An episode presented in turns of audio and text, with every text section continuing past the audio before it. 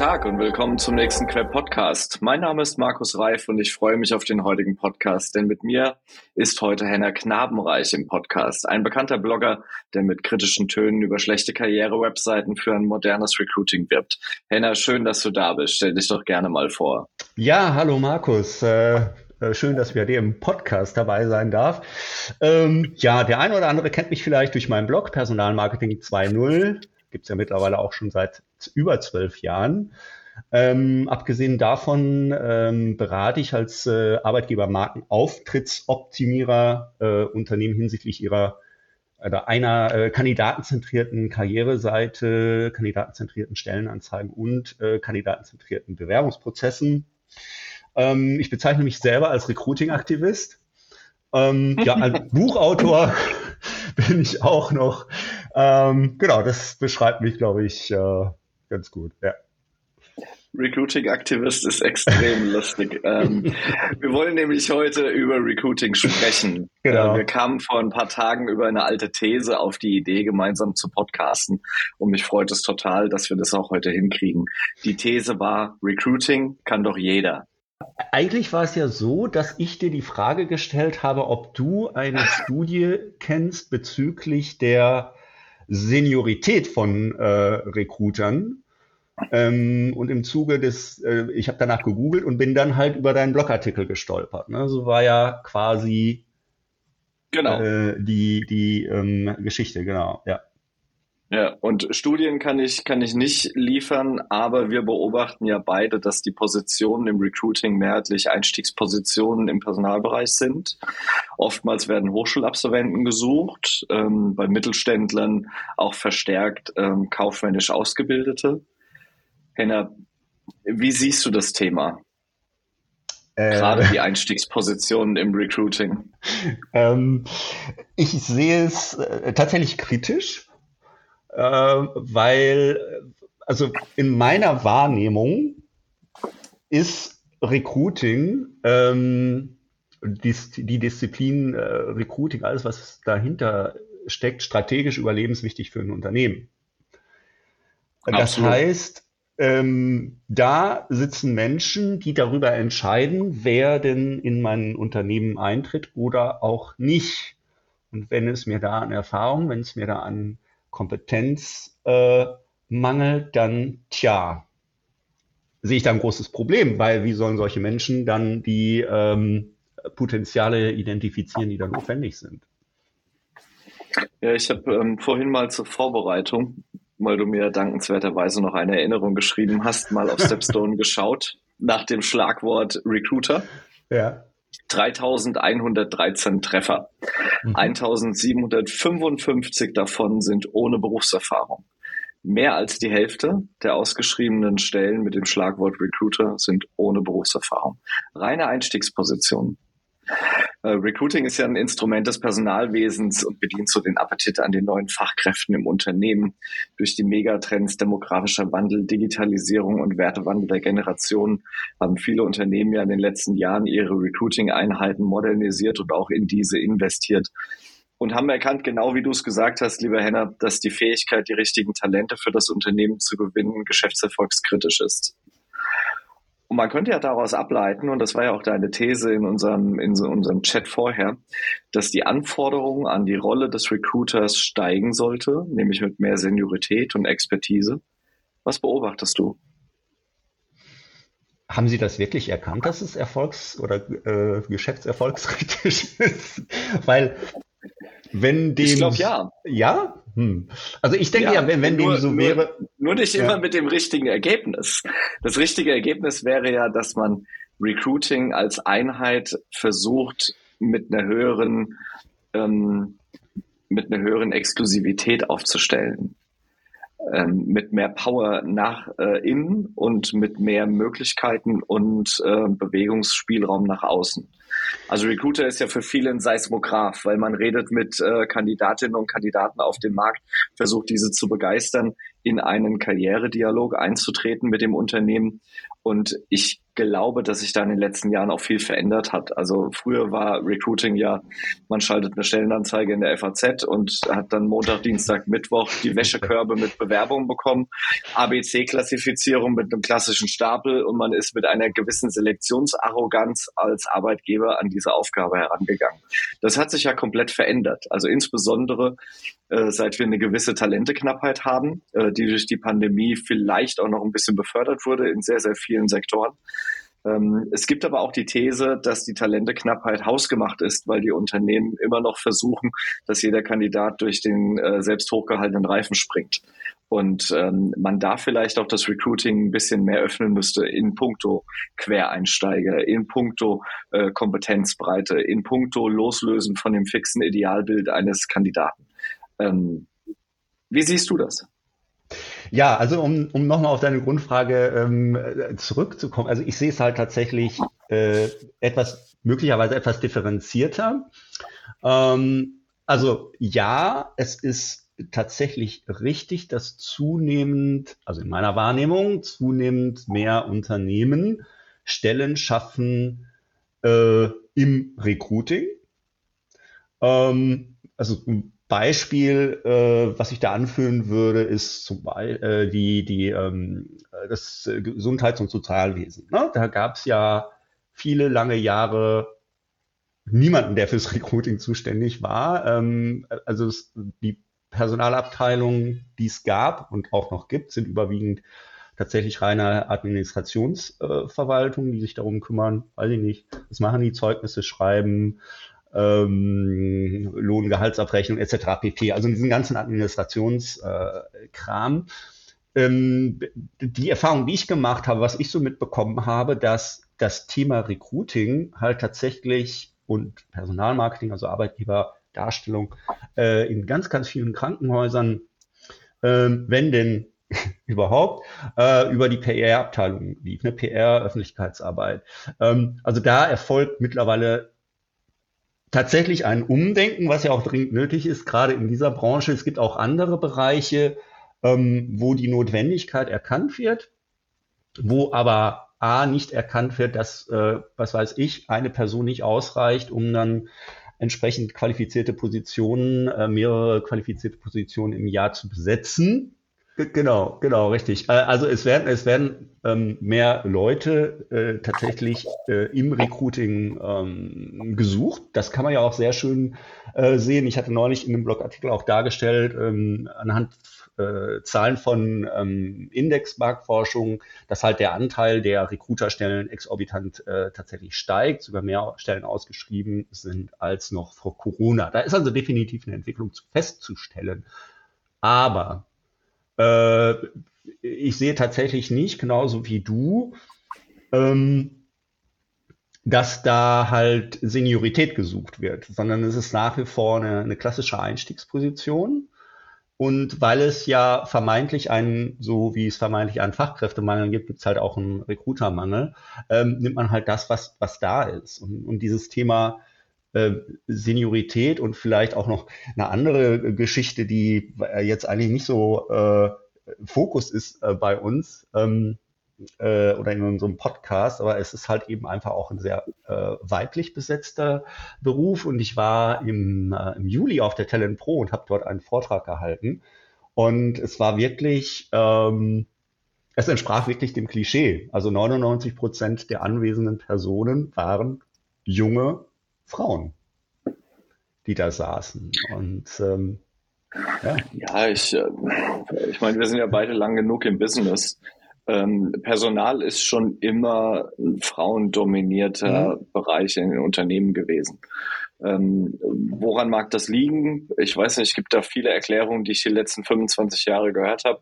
Keine war so richtig äh, empirisch zu belegen aber so ein paar Thesen, zum Beispiel, dass äh, Frauen eben mehrheitlich beziehungsorientiert sind und dadurch die Arbeit als Personaler mit Menschen etwas höher schätzen ähm, als Männer, weiß ich nicht, ob das richtig ist. Ich habe noch keine Studie gesehen, die das belegt.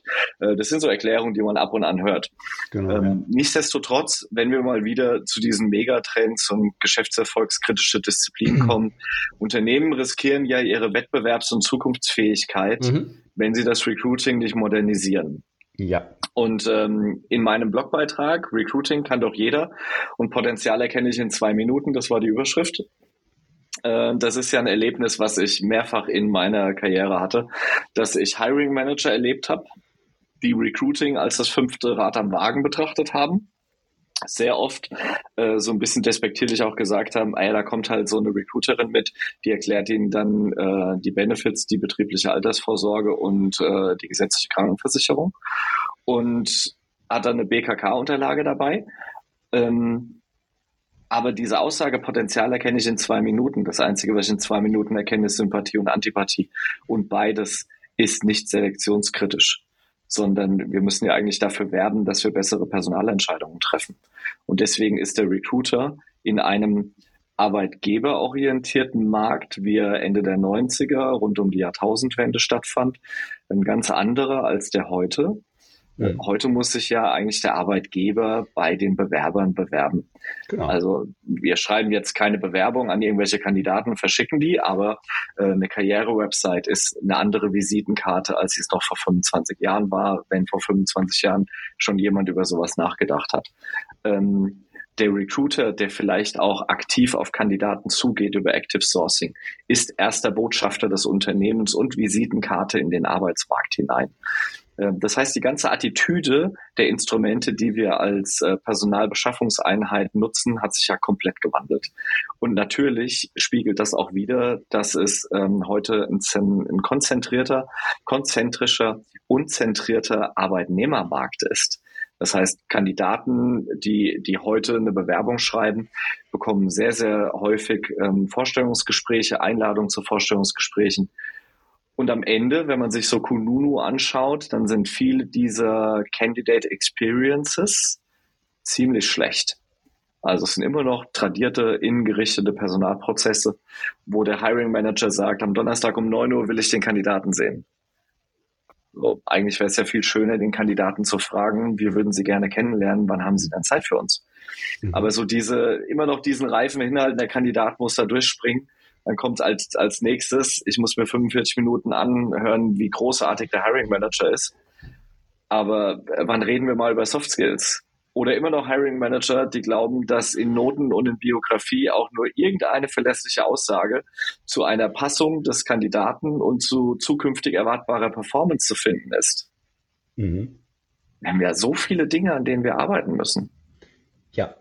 Aber bevor die Person beim Hiring Manager im Gespräch sitzt, äh, muss ja erstmal jemand überhaupt die Entscheidung gefällt haben, dass er da sitzt, also eine Vorauswahl gemacht haben. Und da sind wir halt dann genau. wieder beim, beim Thema äh, Recruiter, der das halt in den vielen, in den meisten Fällen tatsächlich macht, weil dafür gibt's ihn ja eigentlich. Äh, weil ja Kollege Hiring Manager, Kollege im, im Fachbereich äh, entlastet werden soll in dem, was er tut und äh, sich darauf verlässt, dass äh, Recruiting ihm ähm, einen guten Kandidaten, eine gute Kandidatin liefert. So. Und da bin ich dann wieder da, wo ich äh, von Anfang an bin. Ich sage halt, ähm, die Menschen, natürlich nicht alle, ne, kann man nicht immer alles verallgemeinern, aber meines Erachtens ähm, fehlt es ihnen dort äh, an der entsprechenden Fachexpertise, ähm, ich, ich bringe einfach mal ein Beispiel. So, nehmen wir jetzt mal, äh, da ist ein ähm, mittelständisches Unternehmen. Ja, die haben sich jetzt gesagt, okay, wir machen jetzt mal, wir stellen jetzt mal einen Recruiter ein. Das kann auch ein größeres Unternehmen sein mit mehreren Recruitern. Äh, häufig gibt es da keine Spezialisierung. Das heißt, ich als Recruiter suche sowohl, sowohl äh, was weiß ich, IT-Experten, ich suche ähm, äh, Controller und ich suche vielleicht äh, Chemiker und äh, Mitarbeiter fürs Labor. Das sind ja komplett unterschiedliche Disziplinen, ähm, wo ich, um die Eignung beurteilen zu können, um die Qualifikation beurteilen zu können, entsprechendes Hintergrundwissen haben sollten, meiner Meinung nach zumindest, äh, um überhaupt darüber urteilen zu können, passt diese Person auf diese Stelle, ähm, passt diese die Person ins Unternehmen, okay, das kriege ich noch hin, ja. Ähm, aber ne, bringt die, die, die, die entsprechende Qualifikation wirklich mit, kann ich das beurteilen? Und da glaube ich, ähm, haben wir tatsächlich ein Problem. Ja, es, es gibt halt, ich meine, ne, man kann es nicht verallgemeinern, es gibt ja Unternehmen, die haben wirklich erkannt, wie wichtig das Thema ist, äh, wo dann halt auch die Prozesse so gut eingespielt sind, dass Recruiting und Hiring Manager da direkt innerhalb kürzester Zeit äh, einen Termin finden mit dem Bewerber äh, äh, zusammen, weil die halt eben wissen, dass es unter anderem äh, eben auf das Thema Schnelligkeit ähm, angeht, äh, ankommt im Recruiting. Ne? Und ähm, du hast ja eben auch so ein bisschen was da, also davon gesprochen, der Recruiter letztendlich so als Markenbotschafter. Ja, und das ist er ja. Und das fängt ja an, also je nachdem, wo ich meinen ersten Einstiegspunkt habe zum Recruiting, zum Recruiter, äh, da fängt es ja an. Also ob das jetzt auf einer Jobmesse ist, ja, wenn ich da auf jemanden treffe, ich bin da auf so einer Jobmesse unterwegs und dann stehen da die Leute am Stand und trinken gelangweilt Kaffee und äh, dem Rücken zugewandt potenziellen Kandidaten, hm. ist ja nicht so ein positiver äh, ähm, Eindruck, äh, der da entsteht. Oder wenn ich eine Stellenanzeige lese, wenn ich sie mir dann, dann überhaupt durchlese, weil sie einfach so lieblos äh, ist, so rudimentär, wie ja guck in Stepstone, du siehst es ja, äh, wie, die, ähm, äh, wie die gestaltet sind. Oder äh, äh, wenn, wenn ich mir so einen Bereich ähm, Xing, LinkedIn anschaue, da so manche Profile von, von Recruitern, die halt rudimentärst ähm, gepflegt sind, da teilweise kein Bild äh, äh, enthalten ist oder kaum, kaum Inhalte irgendwie, äh, dann finde ich das halt tatsächlich fragwürdig. Und all das hat ja ähm, Auswirkung auf die Außenwahrnehmung, ähm, die ich äh, als Arbeitgeber äh, quasi nach, nach, nach, nach draußen gebe. Ne? Weil, wie gesagt, als Recruiter bin ich, in meiner Wahrnehmung zumindest, äh, Markenbotschaft an vorderster Front. So, und dem, absolut, ja. absolut. Und das, was du beschreibst, ähm, ist ja dieser Hochglanz-Bullshit, mhm. den wir um die Jahrtausendwende ähm, zuhauf verkauft haben. Mhm. Also wenn du an die, die alten Agenturen ähm, dich erinnerst, ähm, da haben wir ja genau das versucht. Wir haben versucht, schicke Stellenanzeigen zu designen, ähm, schöne, schöne Tonalität reinzubringen, ein Sprachklima zu entwerfen, was eben Wachstum unterstreicht ähm, oder auch mal Wärme ähm, wir haben versucht, alles zu optimieren. Am Ende ist es aber die Fassade. Also mhm. was bringt dir die, die schön gemachte Fassade, wenn du die Tür reinkommst und es dann irgendwie nach Schimmel riecht? Und äh, das ist ja die Erfahrung, die viele Kandidaten in den letzten Jahrzehnten gemacht haben. Attrahiert durch wunderbares Employer Branding, durch den in Anführungszeichen despektierlich genannten Hochglanz-Bullshit. Und dann kommen sie in Interviews ähm, oder weiter vor, bei, bei vielleicht Vorab-Interview per Telefon oder per Teams ähm, zu Recruitern, die nicht wissen, was die Anforderungen sind die eben äh, erkennbar nicht aufgeschlaut wurden von den Fachbereichen, mhm. ähm, nach was genau gesucht wird, ähm, dadurch an Wirksamkeit schon verlieren in der Pre-Selection. Dann kommt es zu dem ersten Interview, ob jetzt per Video oder physisch, spielt keine Rolle. Es kommen gehetzte, nicht gut vorbereitete und ähm, wahrscheinlich auch nicht gut wirkende, als Botschafter nicht gut wirkende Hiring Manager in das Gespräch hinein und verkaufen das Unternehmen furchtbar schlecht. Mhm. Das dürfte die Realität in den meisten der deutschen Unternehmen sein, mhm. weil wir reden ja in unserer Blase sehr oft über die Top 100, 200 Recruiter in Deutschland, also Unternehmen, die einstellen. Die haben alle völlig cool designte, gestreamlinete Prozesse. Da brauchst du dir nur die großen Beratungen anzuschauen, die großen Banken, alles top. Ähm, aber der Mittelstand, da hast du genau dein Beispiel wieder. Da sitzt halt auch mal ein Recruiter, der äh, nebenbei vielleicht noch ein bisschen der Payroll unterstützt, weil die vielleicht auch nur 10, 20 Einstellungen vornehmen. Der kann gar nicht ähm, das gleiche abrufen wie äh, bei gestreamlinten Prozessen. Du hast doch gerade im Kopf geschüttelt, ich sehe es. nicht, nicht alle Banken und nicht alle Beratungen haben einen guten Prozess. Aber die, also gerade die Beratungen und auch die Banken haben, haben aus meiner Sicht sehr deutlich erkannt, ähm, und dazu zählen die ganzen Großkonzerne in Deutschland auch, ähm, dass ich ein konsistentes, Bild zeigen muss, was der Recruiter eben ähm, als Prozess betreut. Und mhm. deswegen ist auch die Kulturschärfung nach innen bei diesen Unternehmen so wichtig. Die Hiring Manager Trainings sind bei diesen Unternehmen so wichtig.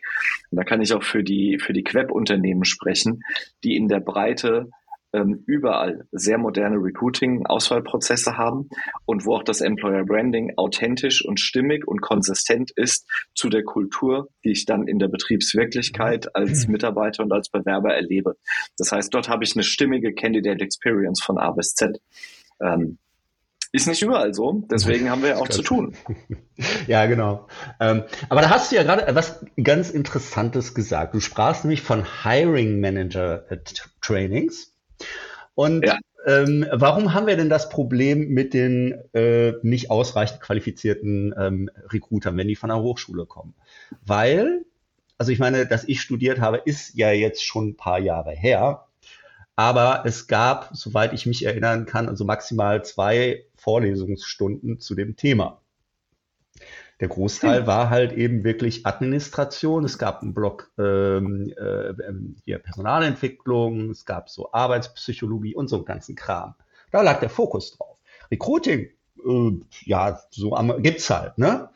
Ähm, und ich würde einfach mal sagen, dass es nach wie vor viele Hochschulen gibt. Also ich äh, spreche auch mit vielen Personalern und Personalerinnen, ähm, auch gerade mit, mit ähm, äh, jungen Menschen, ja, also die halt gerade frisch da vom Studium kommen und viele sagen mir, das hat sich nicht großartig geändert. So, das heißt, woher sollen die denn eigentlich ihre Expertise haben? Und ähm, natürlich gibt es zunehmend Anbieter, die äh, irgendwie so Weiterqualifizierung äh, anbieten, aber die kosten ja Geld. Ne? Und das darf ja immer alles nichts kosten. Deswegen stellt man ja auch Hochsch Hochschulabsolventen ein und nicht Erfahrene, weil die sind ja auch billiger. Ähm, wenn man sie denn ähm, einstellt. Oder was ich halt auch erlebe, ist ein anderer Punkt. Das habe ich jetzt gerade gehabt ähm, bei, bei, einem, bei einem Kunden. Da war eine Stelle äh, als Recruiter äh, ausgeschrieben, ja. Und dann hieß es auf einmal, ah nee, äh, die Stelle wird dann doch nicht be bewilligt. Dabei ist das ein Unternehmen, was dringend notwendig hätte, ähm, da weitere äh, Ressourcen im Recruiting aufzubauen, weil ansonsten wird es nämlich schwierig. Und da ist halt auch eine Problematik, die ich wahrnehme. Ähm, äh, da geht es halt dann tatsächlich auch um den, den, den inneren Stellenwert von Recruiting, dass man ja häufig die, die Rolle als, als, als graue Maus irgendwie einnimmt und so sagt, oh, ich bin ja hier nur HR, ich bin ja nur Recruiting, ich habe ja eigentlich nichts zu sagen. Äh, aber wenn ich mit dieser mhm. Attitüde daran gehe, kann ich natürlich auch in Budgetverhandlungen ähm, wahrscheinlich nicht punkten und bei Budgetverhandlungen äh, wenn ich eine Kennzahl kennen würde, nämlich die Cost of Vacancy, dann wäre ja in vielen Fällen schon möglicherweise klarer, warum es so wichtig wäre, eine entsprechende Stelle ähm, dann tatsächlich zu, zu äh, schaffen. Ne? Weil Cost of Vacancy heißt eben, was kostet eigentlich eine unbesetzte Stelle?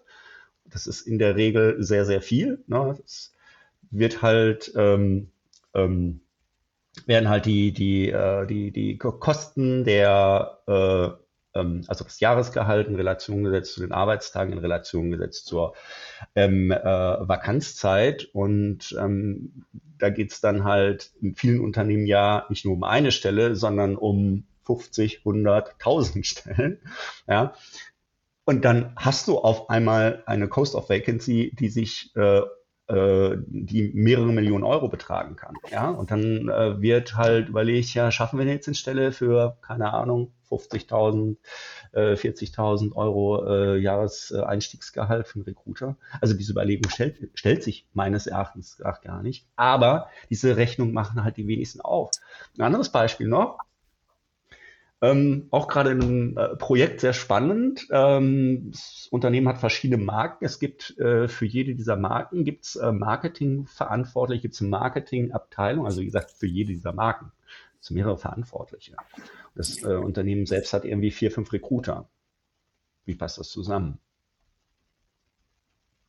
Ja, gar nicht. Und äh, du hattest vorhin ein Beispiel genannt, da fiel mir auch eins ein.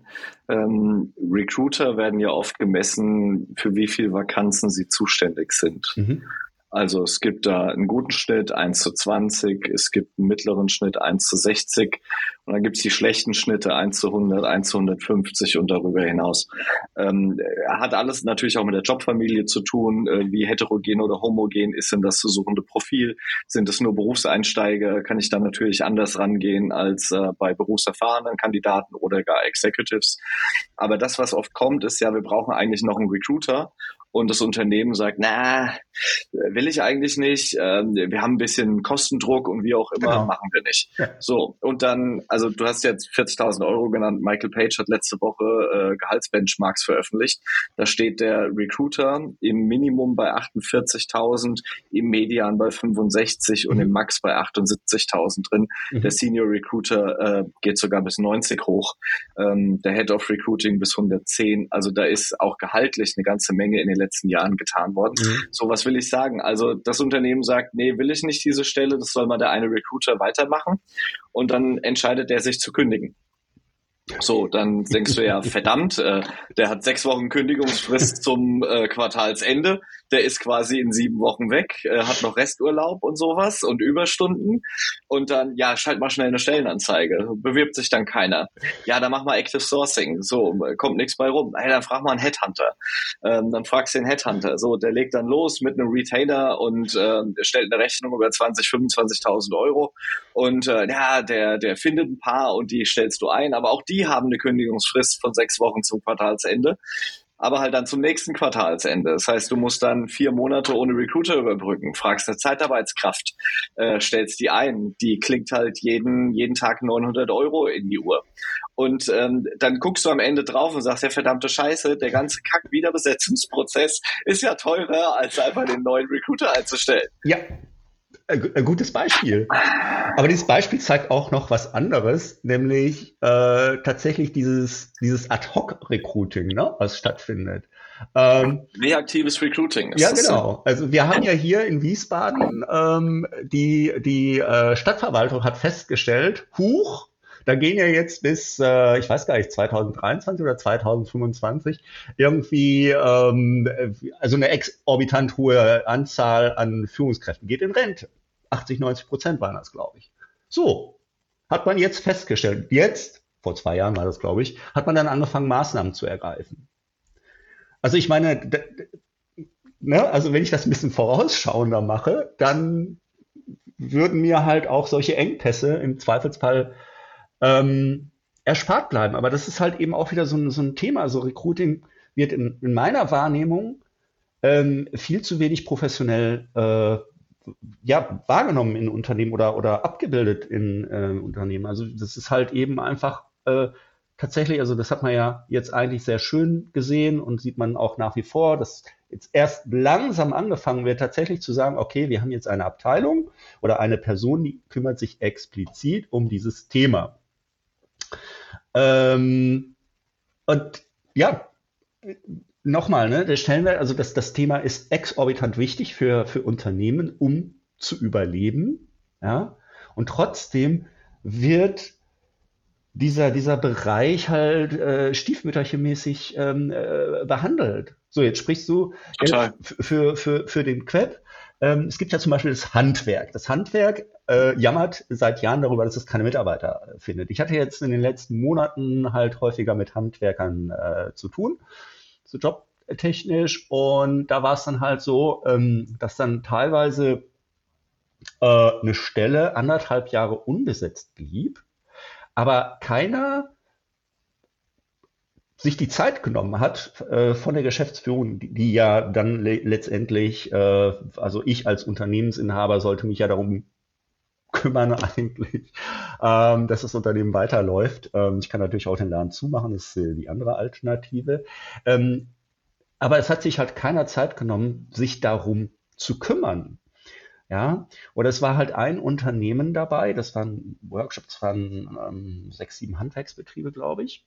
Es war ein Unternehmen dabei, was erkannt hat, okay, wir müssen jetzt mal was machen. Die haben sich mit solchen Zahlen auseinandergesetzt und haben dann mal einen fünfstelligen, größeren fünfstelligen Betrag in die Hand genommen. Was daraus geworden ist, weiß ich nicht, aber sie haben immerhin schon mal was gemacht, während die anderen alle gesagt haben, ah ja, wir finden halt keine Leute. Aber es macht halt auch keiner. Genau in der Gastronomie, ne, haben wir jetzt auch Gastronomie, Hotellerie, will sich ja keiner bewerben. Ja, komisch, äh, wenn man Mitarbeiter über viele Jahre entsprechend behandelt und dann kommt Corona, setzt sie auf die Straße äh, und es gibt andere Optionen und da wird, geht man anders mit mir um. Ich kann besser verdienen, ich habe bessere Arbeitszeiten, ja, logisch. Müssen wir gar nicht äh, Hotellerie, Gastronomie gucken, können wir auch in die Luftfahrtbranche gucken. Da war es ja ähnlich. Ne? Flughafenbetreiber äh, Airlines die Mitarbeiter auf die Straße gesetzt haben und dann äh, stellen sie fest, oh, wir haben ja Sommerferien, wir könnten ja auch Leute einstellen und finden dann keine. Ne? Also das ist halt alles. Äh ja, und zu Recht, und zu Recht, weil der, der Umgang von Flughafen und Airlines mit genau diesem, ähm, dieser, dieser Belegschaft, die am unteren Qualitätsniveau ist, äh, ist unterirdisch. Das ist unterirdisch. Diese ja. Hire-and-Fire-Mentalität, ja, das können immer nur Erbsenzähler im Unternehmen können solche Entscheidungen treffen. Das ist unsäglich. Ja. Und jetzt stehen Sie da zurecht. Ich musste auch fliegen letzte Woche ähm, und ich habe keinen Status mehr. Das heißt, ich stelle mich in die normale Schlange. Und ähm, dann, dann stehe ich da und gucke vor mich und denke, wie lange dauert es wohl bei zwei geöffneten Sicherheitsschaltern von 36 am Frankfurter Flughafen, bis diese zweieinhalbtausend Menschen vor dir in der Schlange da durch sind? Da kriegst du halt Schnappatmung, wenn dein Flug in 45 Minuten abheben soll. Ja, dann musst du halt fünf Stunden vorher am Flughafen sein, Markus. Das weiß man doch. ja, und dann bist du nass geschwitzt und äh, ja, musst auf einen Termin. Okay. Ähm, wir, wir haben über die über ähm, Potenziale kenne ich in zwei Minuten schon gesprochen, aber äh, wir kennen ja auch manch düstere Geschichte, angefangen von der Profilerin bis hin zu irgendwelchen Elementen der Schädeldeutung oder Schriftanalyse oder der Größe des Ohrläppchens. Ähm, Wieso verfallen Unternehmen bei Recruiting ab und an der Scharlatanerei?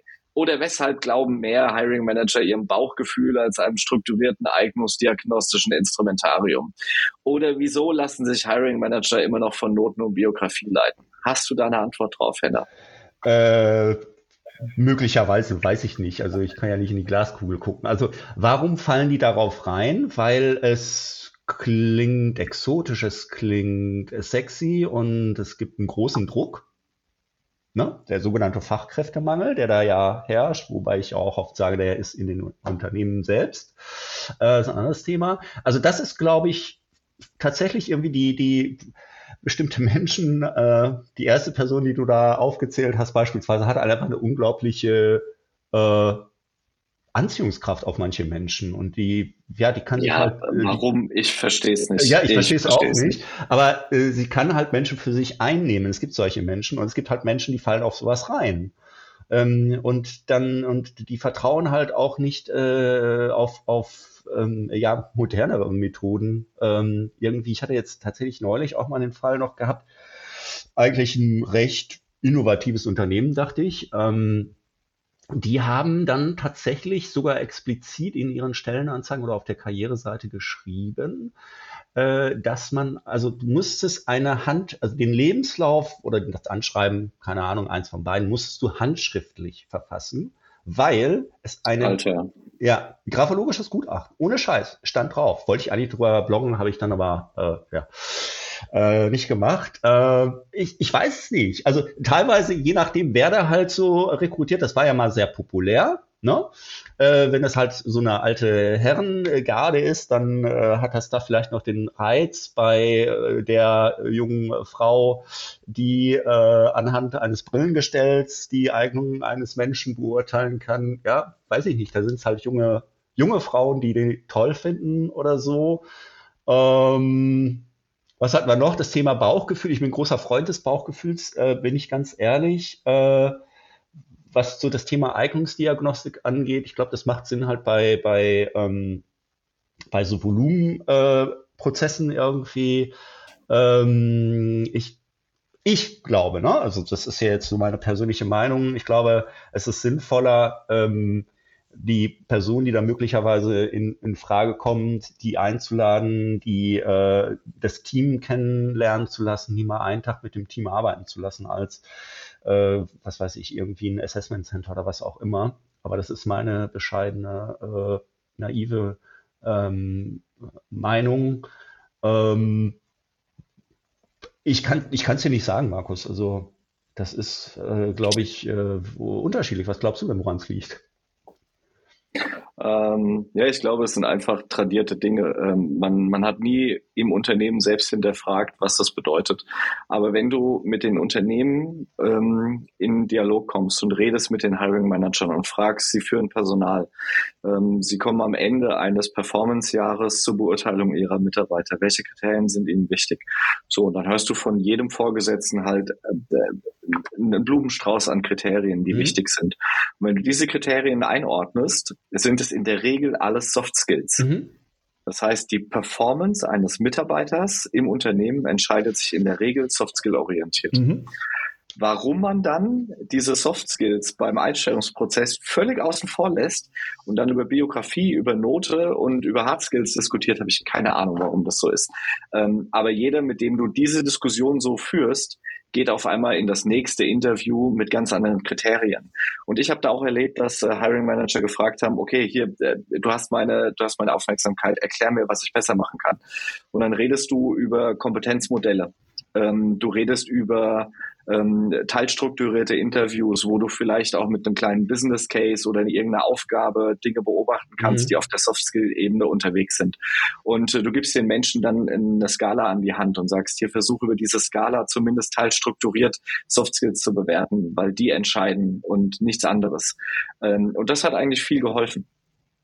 Ja, da hast du ähm, gerade noch mal was Interessantes gesagt äh, im, im Kontext Eignungsdiagnostik. Ich glaube, eine Eignungsdiagnostik kann nur so gut sein, äh, letztendlich wie das Anforderungsprofil, was ich vorher ähm, erstellt habe. Also ja, ja. so. Ja. Und da scheitert es ja meiner Meinung nach schon, weil da haben wir nämlich äh, das Problem, dass äh, Anforderungsprofile in sehr, sehr vielen Fällen, in den meisten würde ich sagen, sehr biografieorientiert sind. Ja, da geht es ja um Noten, da geht es um Berufserfahrung so, aber es geht ja weniger um äh, Potenziale und Talente. Ähm, es gibt Menschen, die können zwischen den Zeilen lesen, die können das äh, anhand der Stationen, die ein äh, Mensch da ähm, äh, durchlebt hat, auch wenn er keinen roten, also keinen klassischen roten Faden im Lebenslauf hat, kann man halt eben anhand der Stationen und dessen, was der Mensch da gemacht hat, bestimmte Potenziale ableiten. Aber das können halt eben wiederum auch nur ja, sehr empathische Menschen oder erfahrene Menschen. Ne? Also da sind wir wieder bei dem Thema ähm, bei dem Thema äh, Seniorität. Ähm, aber was ich halt wirklich erlebe, auch ähm, so die, die klassische Frage, wenn es zum Beispiel um so ein Karriereseitenprojekt geht, äh, wer ist denn eigentlich ihre Zielgruppe? Das können die wenigsten beantworten. Die meisten sagen berufserfahrene Berufseinsteiger, Schüler und Studenten. Ja, Leute, zeigt das ist aber keine. Ja, ja, wir, wir, sind da, wir sind da viel, viel zu eindimensional unterwegs und du hast, ähm, du, du fängst ja nicht an mit der Stellenanzeige, sondern mit der Stellenbeschreibung. Und in den Stellenbeschreibungen ist es ja handwerklich oft so, es wird zurückgegriffen auf irgendwas, was schon existiert. Dann guckt man genau. drüber und sagt, ja, passt irgendwie. Genau. Aber dass du eine strukturierte und verlässliche und in sich stimmige Erfassung der Kompetenzen vornimmst, ist ja in Ermangelung von verbreiteten Kompetenzmodellen eigentlich auch schon nicht möglich.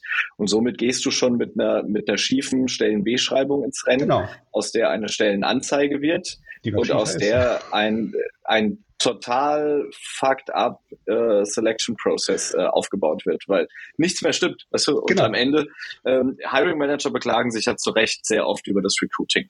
Ähm, viele dieser, dieser, dieser Klagen, die man dort hört, haben aber gar nichts mit dem Recruiter selbst oder mit der, mit der ähm, Aufbauorganisation des Recruitings zu tun, ähm, sondern mit äh, den Dingen, die außerhalb des Unternehmens stattfinden. Also da, da wird gesagt, die Bewerber sind so schlecht und man verkennt, dass sich die Bewerber verändert haben, dass es eben kein Diplomstudiengang mehr ist, sondern nach Bologna jetzt Bachelor mhm. und Master. Die Leute sind jünger, die haben keine, keine Praxiserfahrung mehr die, die ähm, die haben keine Praktika mehr gemacht, wie doch beim Diplomstudenten. Äh, da, da hat sich vieles verändert.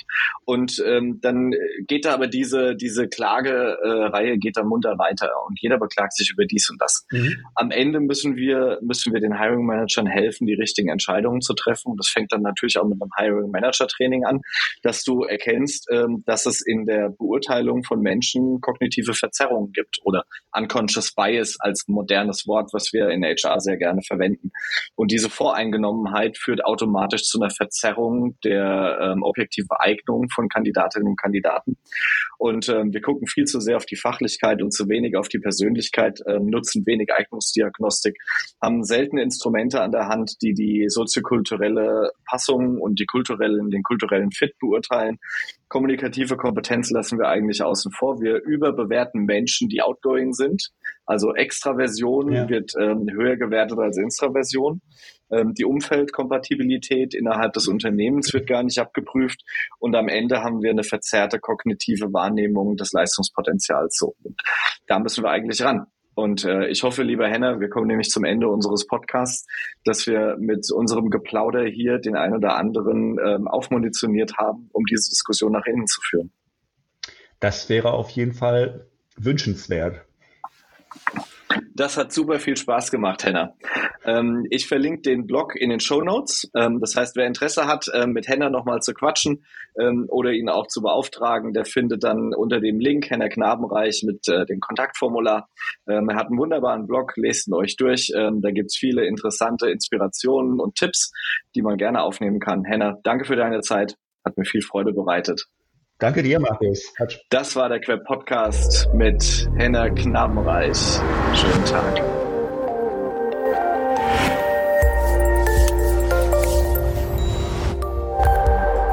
Das war ein weiterer Queb Podcast. Den Queb, Bundesverband für Employer Branding, Recruiting und Personalmarketing, finden Sie nicht nur in den üblichen Podcast-Kanälen, sondern auch über unsere Website www.queb.org.